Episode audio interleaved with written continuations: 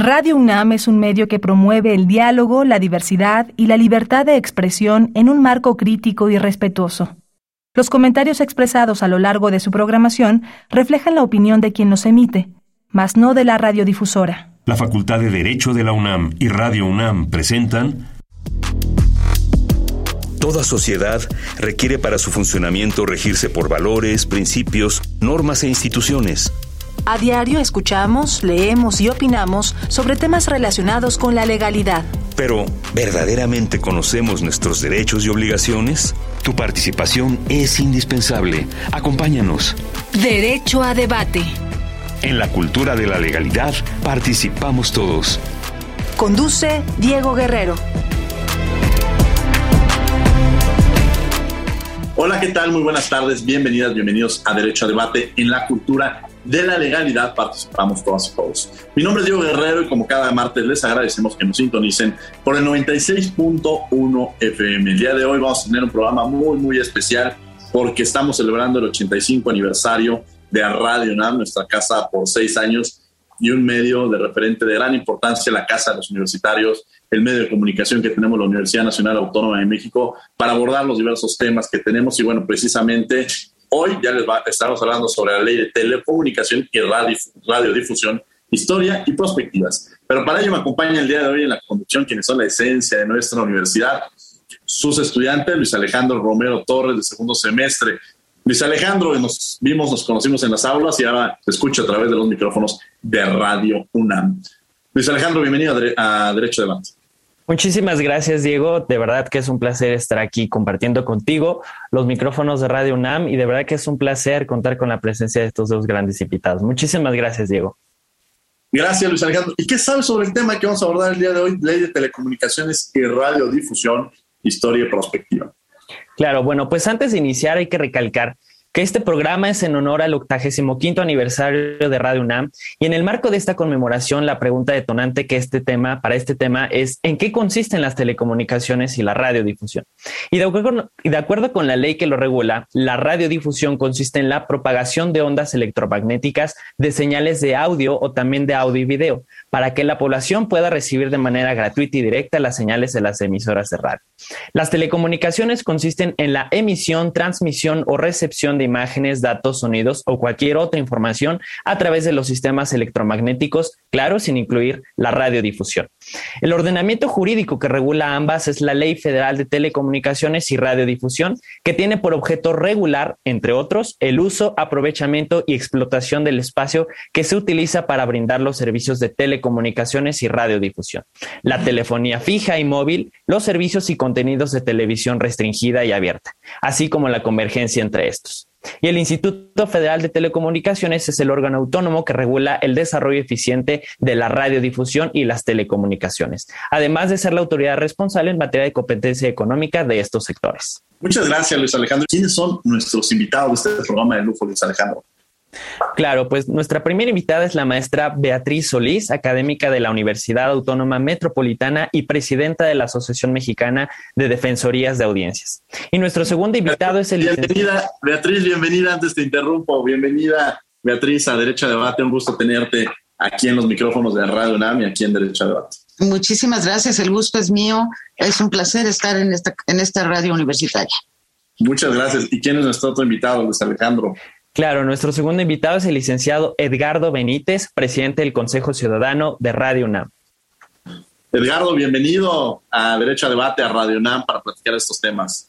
Mil gracias por la invitación a participar en esta emisión, Diego Armando, eh, particularmente en un momento tan significativo para Radio UNAM en su 85 aniversario. Además, eh, agradezco el honor de compartir esta mesa contigo y desde luego con nuestra querida y respetada maestra eh, Betty Solís. Ah, desde luego eh, también con eh, Luis Alejandro como un destacado representante de los estudiantes de la Facultad de Derecho. Muchas gracias, Edgardo. Bueno, pues me da enorme gusto recibirlas, recibirlos aquí en, en Radio NAM, en Derecho a Debate, en estos 85 años que cubre que cumple nuestra radiodifusora. Y me gustaría empezar con la maestra Beatriz Solís sobre, pues quizá una manera de introducción que podemos entender por este tema de la radiodifusión, y telecomunicaciones. Y más adelante voy a preguntar a la defensoría con esta parte que tiene. Pero bueno, este, ¿qué es este tema de la radiodifusión, la telecomunicación? ¿En qué consiste? Bueno, fundamentalmente lo ha, lo ha mencionado ya con mucha precisión este, nuestro querido amigo, próximo colega, este, Alejandro, Luis Alejandro, este, evidentemente son los, aquellos mecanismos para, para nuestro auditorio en general. La radiodifusión se refiere a la radio y a la televisión abierta gratuita. Y las telecomunicaciones son todos aquellos elementos que se han venido incorporando y que generan toda una infraestructura precisamente también para un ejercicio de la comunicación que puede ser a través vía telefónica, pero que evidentemente está atravesado por una tecnología que ha llegado a, a invadir de manera muy útil a veces y a veces un poco estorbosa, como son las redes sociales y el Internet, este, las televisiones restringidas, todos aquellos elementos que no son radio y televisión abierta, pero que finalmente encontraron en su momento, del que hablaremos este, posteriormente, eh, la posibilidad de una convergencia, porque en ambos servicios eh, se ofrece información a la sociedad, a los ciudadanos, se ofrecen contenidos, se ofrece la posibilidad técnica de ejercer incluso otros derechos. Este, como ahora en la pandemia, pues nos dio posibilidad de tener acceso a la a la educación, eh, gracias a las telecomunicaciones y a la radiodifusión, eh, acceso a la salud, acceso a, otros elementos que por una coyuntura muy puntual estaban restringidos. Este es el gran paquete, que dos, dos conceptos aparentemente sencillos, que no lo son, pero que nos permiten un enorme abanico de posibilidades de acceder a la información, de estar, de, estar en contacto con los otros, este, de tener acceso a, a, muchas, a muchas otras plataformas para cualquier necesidad social. Interesante este panorama que se nos da sobre esta diferencia que existe y sobre todo esta, esta trascendencia que tienen que relacionarse con la importancia que ha tenido frente a la pandemia el poder utilizar estos, estos medios. Edgardo Benítez, que nos acompaña el día de hoy, pues quizá pensar en los antecedentes, un poco hablar de qué, cuáles son los antecedentes de la historia, de hablar de estos conceptos. Ya nos hablaron en una introducción, ya nos hablaron esta definición de conceptos, pero quizá reconocer estos antecedentes que han existido a lo largo de la historia, pues referente con, los temas que vamos a abordar el día de hoy. Con gusto. Eh, creo que eh, para hablar de eh, estas actividades de enorme importancia e impacto social y económico para la vida de, eh, todos los habitantes de un país, habría que tener en cuenta eh, dos diferencias o dos eh, ideas fundamentales en el campo normativo que se plasman poco a poco precisamente en la estructura legal de, de las telecomunicaciones y la radiodifusión. Si tenemos en cuenta que ya han pasado 100 años de la aparición de la radio en México desde 1921 y que hubo un espacio enorme hasta que se emitiera la primera ley federal de radio y televisión en 1960. Eh, hubo un espacio en el que estas actividades se llevaban a cabo prácticamente sin una definición legal eh, en, términos de su marco de acción. Pero eh, esto creo que eh, nos permite establecer que hasta 1960, por primera vez, la Ley Federal de Radio y Televisión define a la radio y a la televisión como actividades de interés público, situación que parecería lógica, eh, sin embargo, dejaba un enorme espacio de relevancia para que la ley eh, dejara esta eh, definición muy poco clara.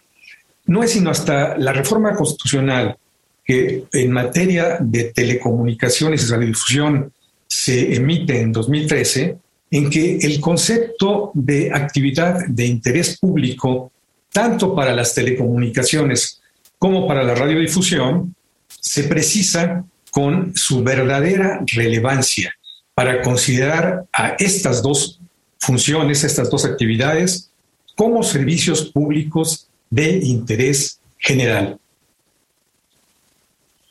Ustedes saben que al darles esta categoría, al reconocer esta importancia en la Constitución, se convierten en eh, actividades eh, en las que el Estado debe vigilar el estricto cumplimiento de, que los servicios sean prestados de manera eficiente, con calidad y con los atributos necesarios para que no se demerite su impacto social. Pero no me quiero extender en, este concepto, solamente hacer este señalamiento de la relevancia que tiene esta definición tardía, muy tardía, hasta 2013, si eh, eh, tenemos en consideración que la radio surge en 1921, la televisión cerca de los años 50, y no es sino hasta 2013 en que adquieren este carácter, esta relevancia, o que se reconoce a nivel constitucional.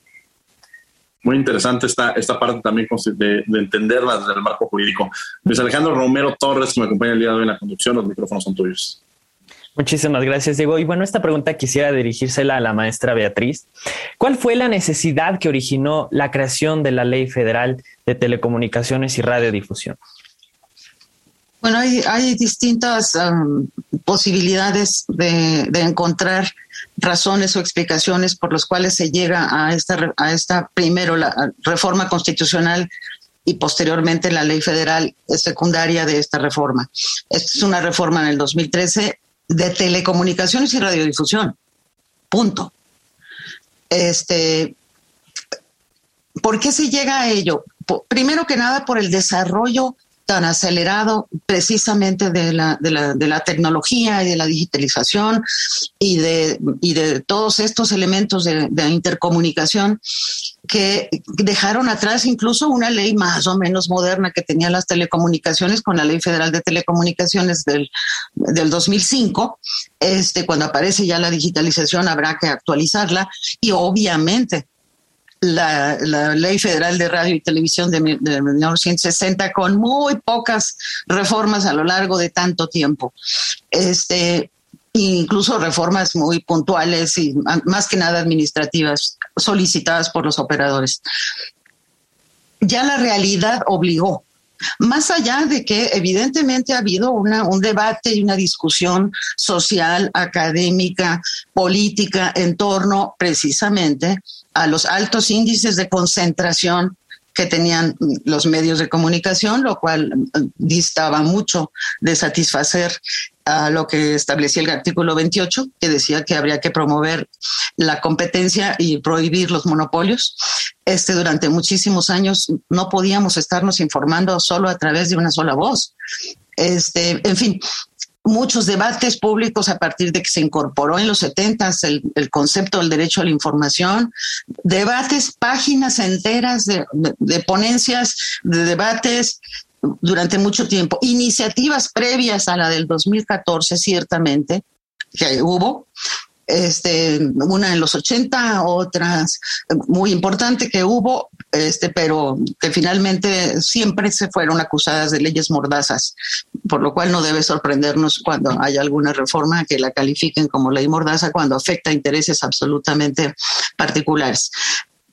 Una, una iniciativa muy interesante que incluso, déjenme decirles, que retoma, de la cual retoma muchos artículos, pero de manera muy parcial, es en el 2010 una iniciativa de ley también que se presenta en el Congreso, una iniciativa que este, desde mi punto de vista avanzaba bastante, donde participó mucho la, la academia en su elaboración, hasta que llegamos a esta.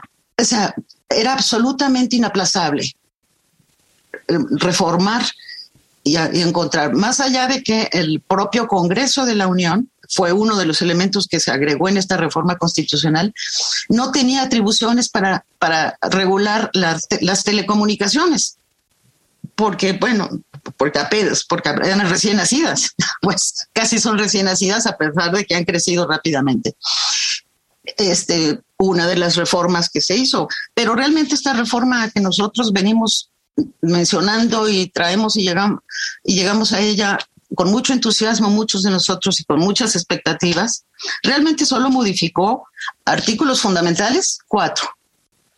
El 6, el 7, el 27 y el 28. Porque luego se reformaron el 73, el 78, el 94, pero que eran mucho más internas del Congreso. Pero reformas de la Constitución en estos cuatro artículos, en donde está el núcleo la raíz fundamental de la actividad de la comunicación, de la radiodifusión y de las telecomunicaciones, de los contenidos y sobre todo lo que acaba de mencionar Edgardo, en esta reforma, finalmente, después de muchos intentos, se les declara servicios públicos de interés general. Este, esto había sido solicitado en muchas de las miles y miles de participaciones y de congresos y de reuniones y de debates. Este, y era una cuestión inconcebible. Este, ya cuando veamos de manera a lo mejor más puntual las características puntuales de la, de la reforma, a mí me parece que la Constitución sí dio cuenta de una gran expectativa que teníamos muchos que hemos venido trabajando y peleando para que exista un mejor y más equilibrado modelo de comunicación en este país.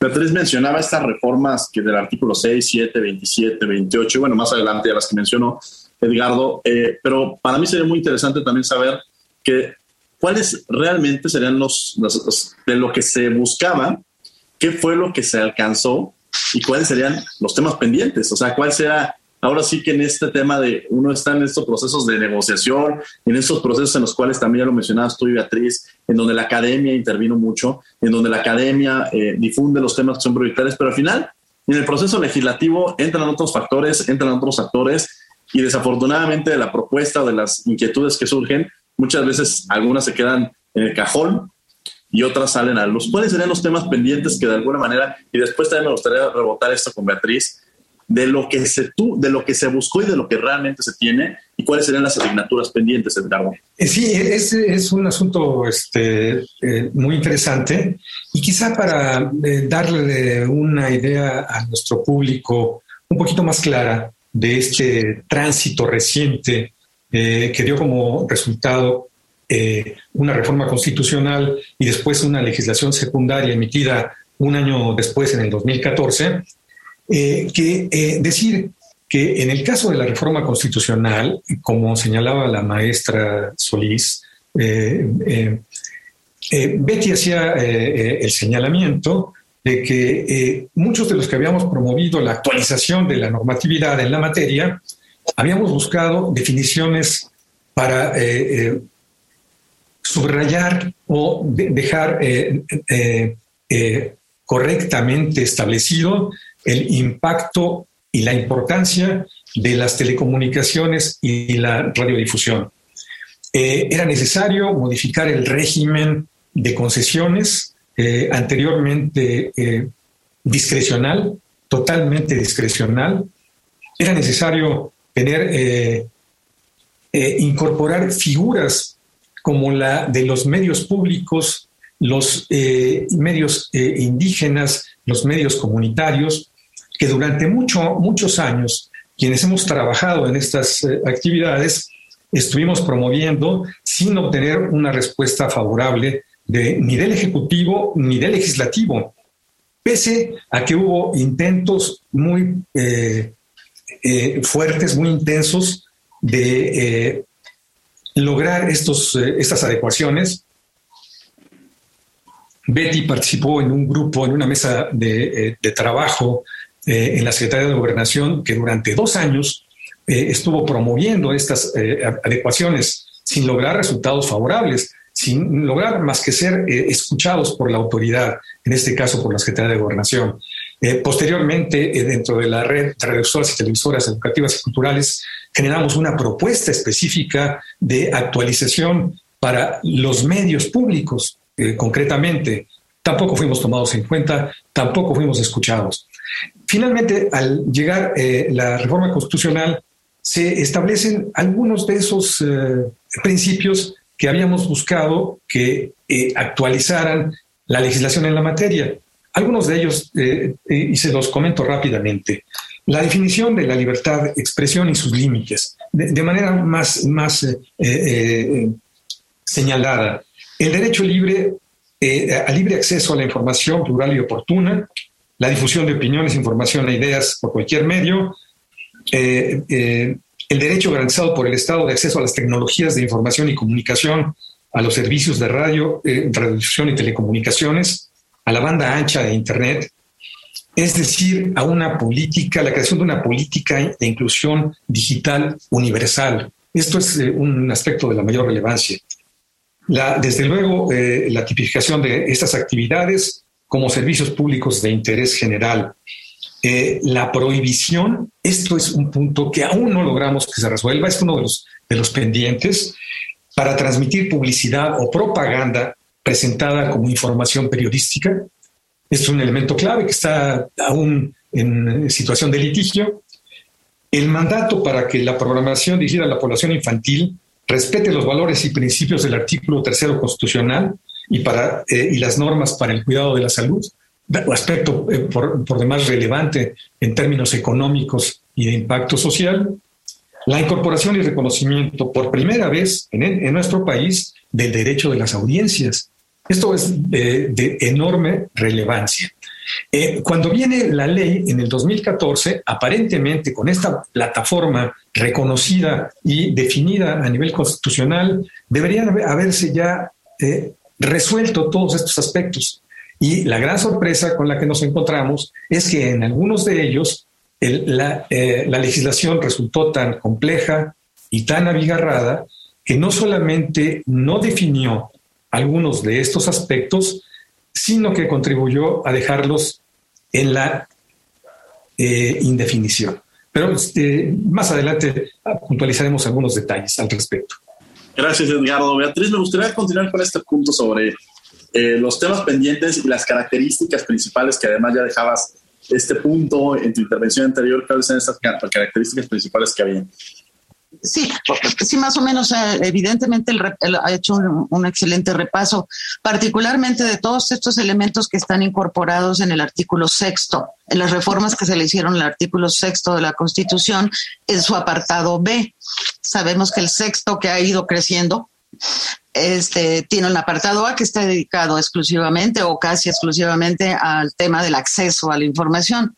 Y en el apartado B es donde ya incorpora muchísimos elementos, incluso cuando nuestras audiencias eh, se, pongan a, a revisar el artículo sexto, sobre todo los profesionales en los medios de comunicación y los estudiantes de derecho, revisen cómo la propia constitución empieza a adjetivar a la información. Ya no nada más tenemos derecho de acceso a la información, sino a información de calidad, veraz, de utilidad social. Por ahí empieza a adjetivar las características de la información, lo cual me parece que empieza a ampliarse y aclararse, evidentemente, un concepto fundamental que es la información, pero que empieza también a catalogarla o adjetivarla, desde mi punto de vista. Este, que quede en la Constitución, particularmente establecido en su apartado B, la, tema, en, la fracción 4 del apartado B, el tema de la prohibición. Queda prohibida la publicidad engañosa, o sea, como, como lo ha dicho Edgardo, este, dar información o propaganda presentada como información desde la Constitución, no la ley. La Constitución lo prohíbe. Lo cual me parece que, como bien se menciona, en la parte publicitaria hay muchos huecos todavía, como una especie de queso gruyer nos quedó la Ley Federal de Telecomunicaciones y Radiodifusión, porque hay muchos espacios vacíos o huecos o confusos pero obviamente yo sí me quedo con la Ley Federal de Telecomunicaciones y Radiodifusión. Si esto derogó la Ley Federal de Radio y Televisión de 1960, salvo en un tema, el tema de, las, de, las, de los porcentajes de publicidad, exactamente copy-paste de la ley del 60, quedó en la ley del 2014. los porcentajes de publicidad que tienen derecho la televisión y la radio, idéntico.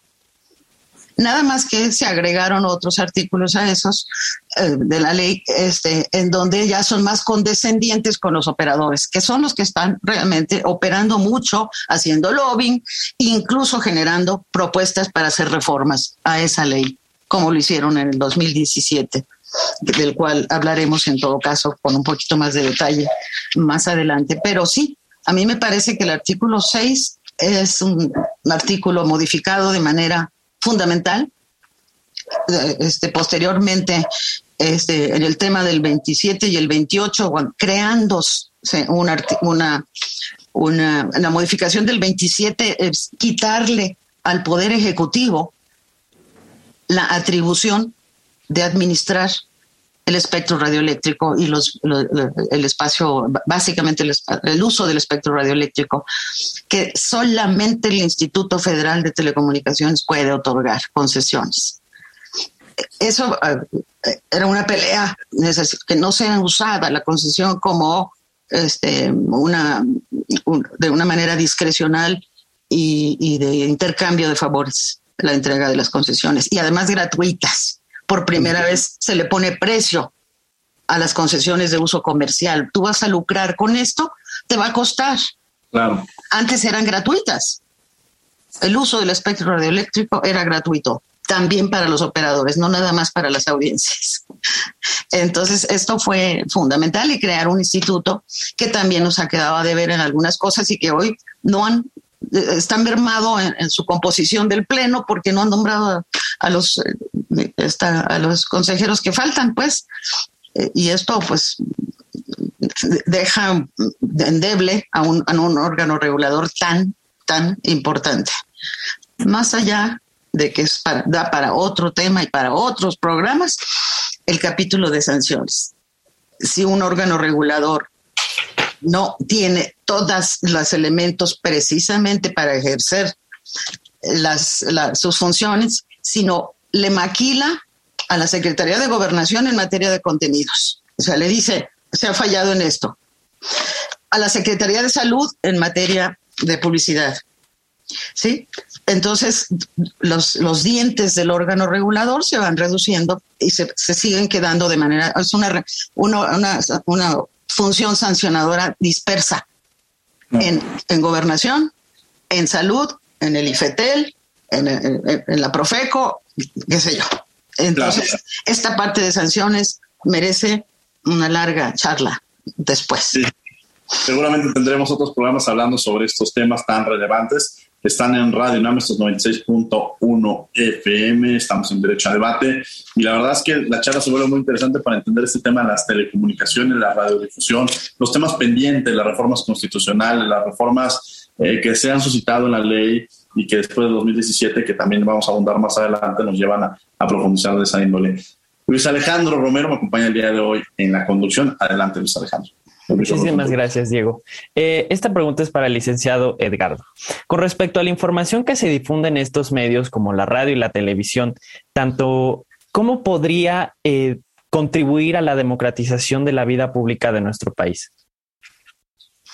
Bueno, es eh, un aspecto nodal en la normatividad para, para, el funcionamiento de estos medios, el que se dé una libertad completa para la, para la actividad de informar, que sea eh, eh, un espacio de ejercicio pleno e irrestricto del derecho a la información.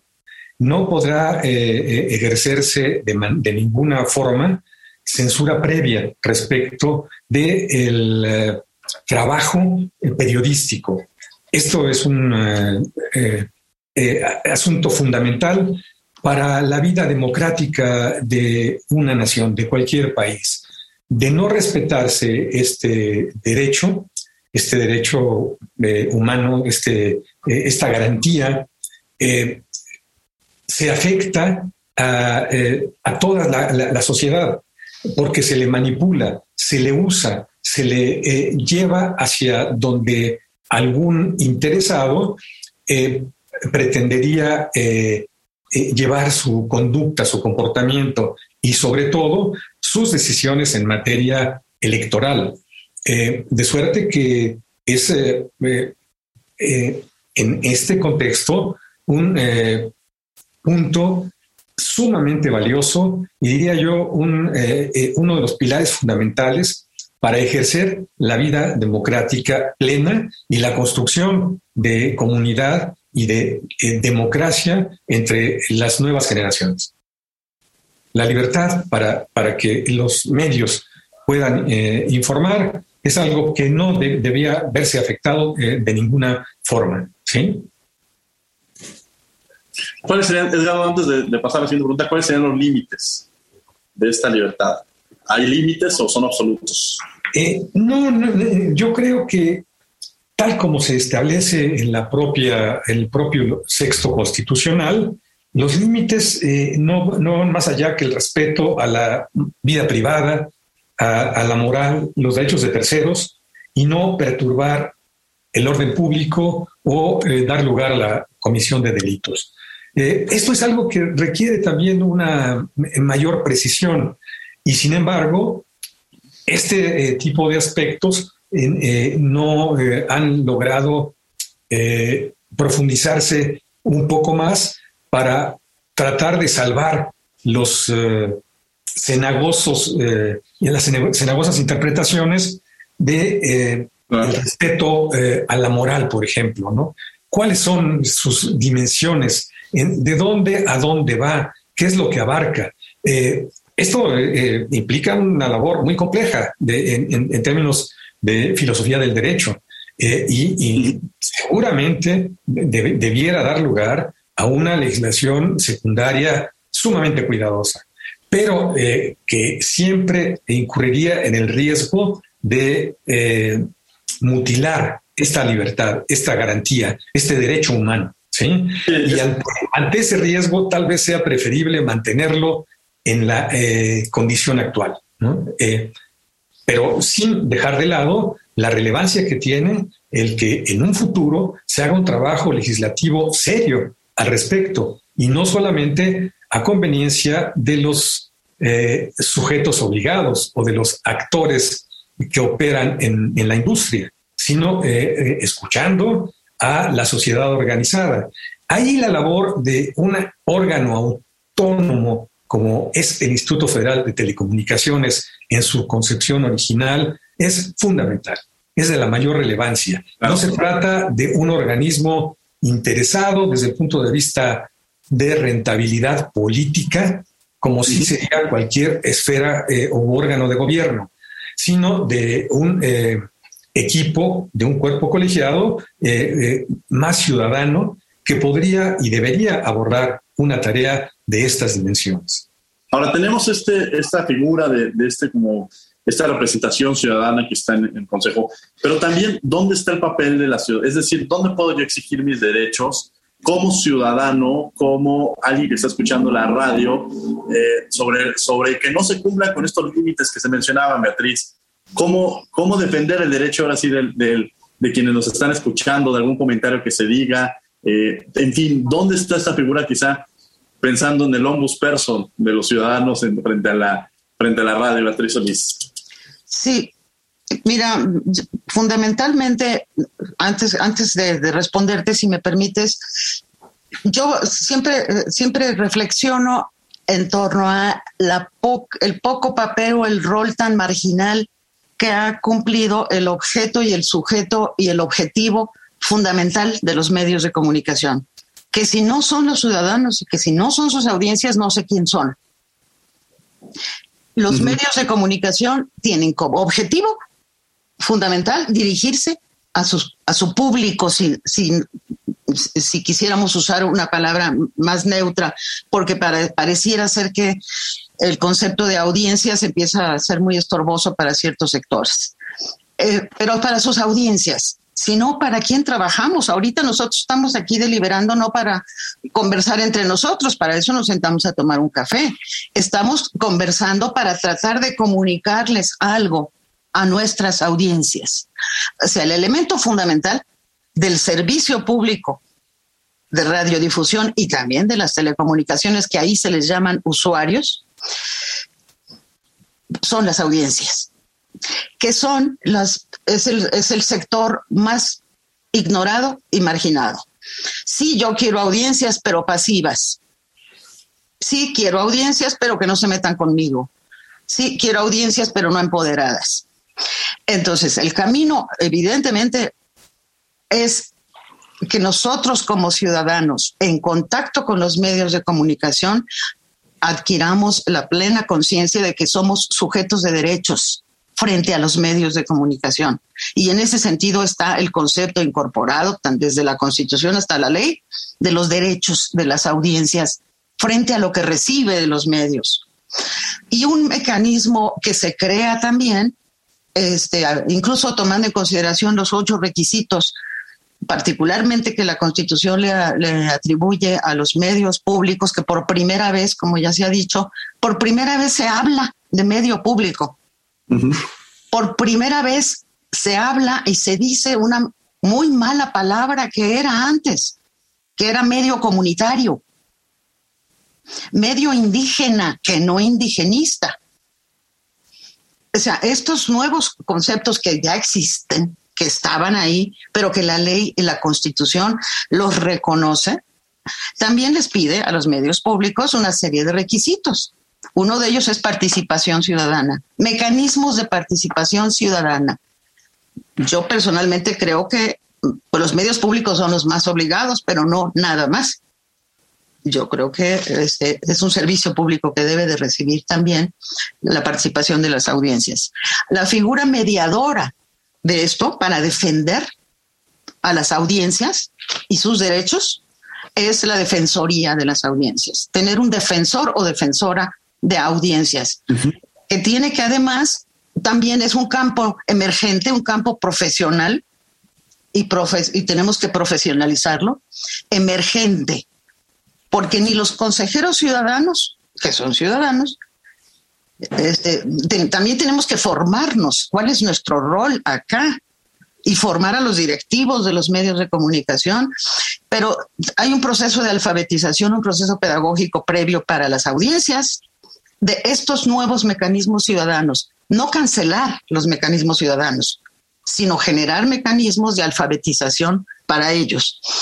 Las audiencias tienen que reconocerse como sujetos de derechos y reconocer a la Defensoría y hacerla trabajar como mediadora para llevar, para defenderlos, para, para llevar no nada más quejas, ¿eh? no es buzón de quejas, el defensor no es un buzón de quejas, el defensor es una, una mediación entre la audiencia a la que va dirigida el medio y el medio. Y tiene que ser un mediador. Pueden, puedo eh, comunicarme a la defensoría a dar mi opinión, sobre lo que estoy recibiendo, hacer una sugerencia, hacer un cuestionamiento, sí, a hacer una, estoy a plantear que yo necesito una réplica porque me hablaron, hablaron de mí y dieron una información incorrecta. Toda esta facilitación, ser un puente, esa es la tarea de un defensor que viene, sí, de la vieja tradición del ombudsman, este, o de la ombudsperson, este, que es la Defensoría del, Pueblo, contra de las arbitrariedades del poder. Acá el poder pues son los medios. Sí, incuestionable incluso esta figura del poder. se a veces se menciona como este cuarto poder que tienen los medios y la gran influencia que tienen, ¿no? Sí, sí, así es y que con la reforma que se hizo en el 2017, particularmente en contra de esto que les resulta sumamente molesto e incomprensible para muchos operadores que han venido, han venido trabajando durante muchísimos años, décadas, imponiendo los contenidos que quiere imponer. Yo el otro día escuché a unos operadores decir, yo no niego los derechos de las audiencias, las audiencias tienen derecho a cambiarle de canal si no le gusta lo que le doy. Es el único derecho que le reconozco a las audiencias. Me fui para atrás, pues. Yo nada más le dije, nada más que recuerde que hoy usted es un servicio público. Claro. Y que, tiene obligaciones y que, tiene y que las audiencias tenemos derechos. Claro, y lo he escuchado en, varios, incluso dueños de. Sí, a eso me refería. ¿no? Que, pueden, que dicen, puede cambiarle. Pues sí, pero usted está aquí, no en este, juega este papel en el cual sí tiene su, televis tiene su televisora o su radiodifusora, pero esta concesión se la dio el Estado y, y depende directamente de la Y la Constitución dice que tengo derecho a recibir contenidos de calidad. No, no, discriminatorios, este, que respeten los derechos humanos y etcétera, etcétera y, le, le lanzan la retaíla de derechos a los que tienes derecho. Claro. Luis Alejandro Romero. Que...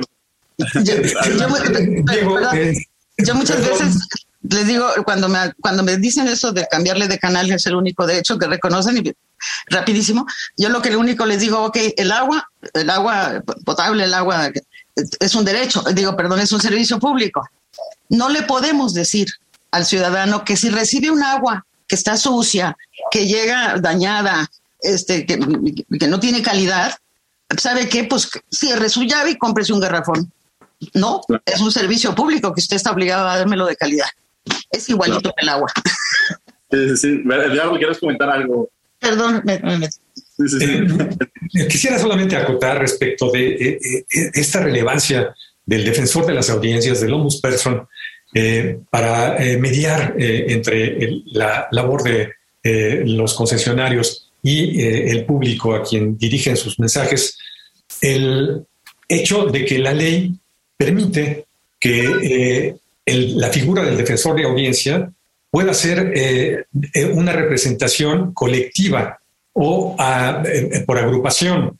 Y eso da, lugar a que la Cámara de la Industria de la Radio y la Televisión, la que agrupa a todos los concesionarios operadores de carácter comercial, tenga solamente un defensor de audiencias para las, en la, miles de concesiones que operan.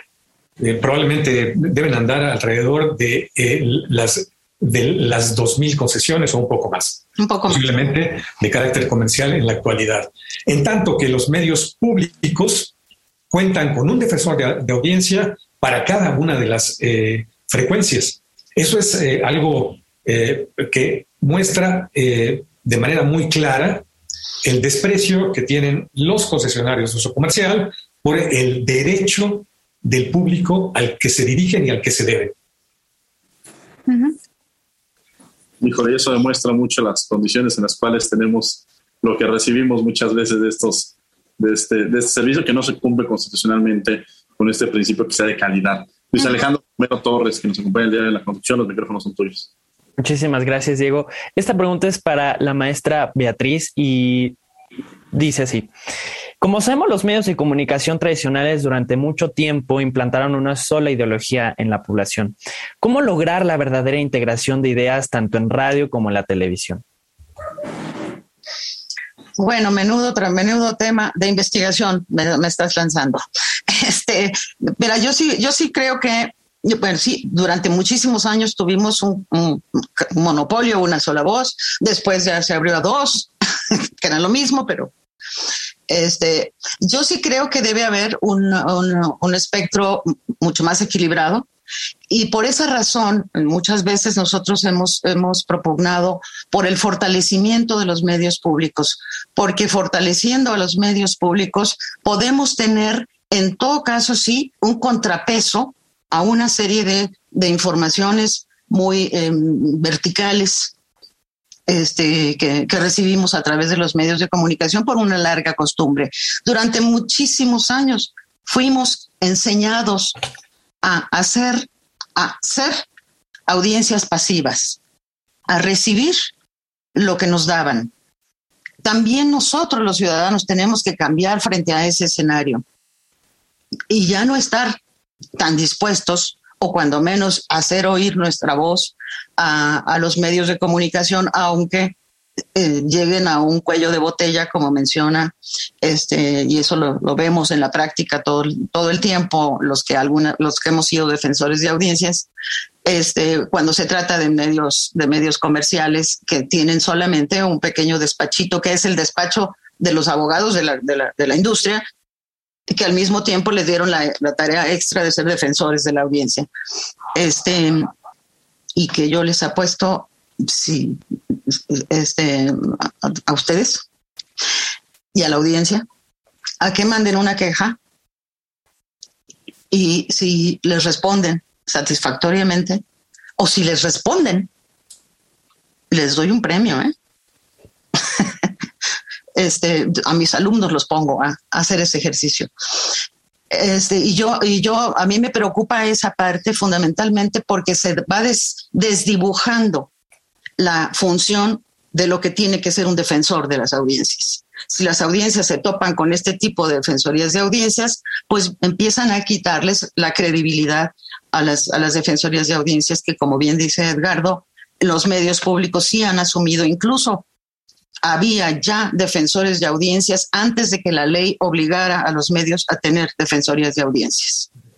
Había ya defensorías en los medios públicos federales, había ya defensores yo era defensora de audiencias de radioeducación antes de que la ley obligara, antes de que existiera la ley este, federal de telecomunicaciones que, nos, que obliga a los medios a tener defensorías. ¿Por qué? Por una plena convicción de, necesidad de acercarse a sus audiencias por parte de los medios públicos. Y yo creo que por eso hay que estimular y promover el trabajo de los medios públicos y los medios universitarios, que están llamados a cumplir también un rol fundamental como esta casa que es Radio UNAM. Entonces, pues, si, si vamos cambiando todos los actores del proceso de la comunicación, pero todos, si tenemos situaciones equilibradas, sí podemos ir aspirando a esta pregunta que tú nos hacías, a contribuir precisamente a otro tipo de modelo y a otro tipo de, de política de comunicación. Seguimos con esta entrevista Luis Alejandro Romero Torres, que me acompaña en la conducción. Adelante. Muchísimas gracias. Esta pregunta es para el licenciado Edgardo.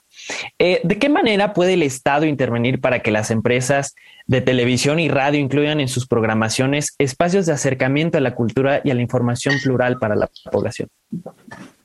Ah, muy, muy interesante. El, uh, tema eh, sí eh, encuentra una, algunas fórmulas en la ley actual eh, que eh, pretenden estimular precisamente un trabajo de calidad, aunque es obligación de los concesionarios hacerlo en esos términos de manera cotidiana.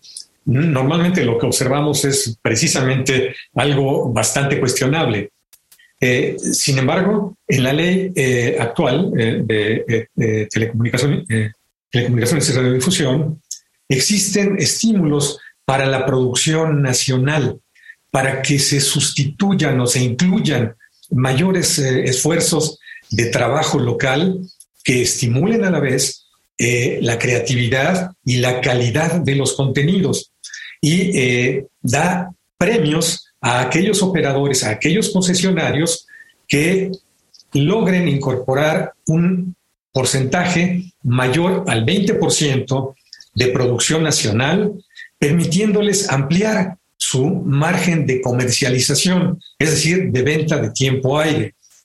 A eh, quienes incluyan hasta 20% o por lo menos un 20% de producción nacional, se les dará un 2% de ampliación en su tiempo comercializable. Y a quienes incluyan ese porcentaje, pero con producción nacional independiente, esto es de la mayor relevancia, se les eh, eh, dará como premio un porcentaje no del 2, sino del 5% de, ampliación a sus tiempos comerciales. De manera que sí es un tema que está eh, en diversos aspectos considerado en la ley, pero que desafortunadamente yo hasta el momento no conozco un solo caso en el que algún concesionario haya reivindicado ese 20% de producción nacional y menos aún de producción nacional independiente. Estamos hablando sobre ley de telecomunicaciones y radiodifusión, historia y prospectiva. Me acompaña el día de hoy en la conducción Luis Alejandro Romero y tenemos como invitados, desde luego, a la maestra Beatriz Solís y a Edgardo Benítez. Y bueno, la última nos vamos. Beatriz Solís, algo con lo que quieras cerrar. Bueno, yo finalmente eh, haría un llamado, una invitación a todas nuestras audiencias en este momento y a los, los colegas a que nos acerquemos fundamentalmente al primer paso para contribuir a, crecer como ciudadanos. Conozcamos las reglas que nos rigen, para que después de conocerlas podamos ser capaces de evaluar si se cumplen, si no se cumplen, si son correctas, si son incorrectas, y podamos pasar a un tercer paso, que es difundir eso que descubrimos y, y buscar transformarlo. Y creo que es tarea de todos. Y yo creo que busquemos también equilibrar un poco el poder que tienen los propios industriales y los operadores y los que, hacen la comunicación, que también empecemos a pesar en, en, esa balanza los que la consumimos, los que somos audiencias, los que tenemos derechos, y empecemos a conocer nuestros derechos como audiencias y a exigirlos.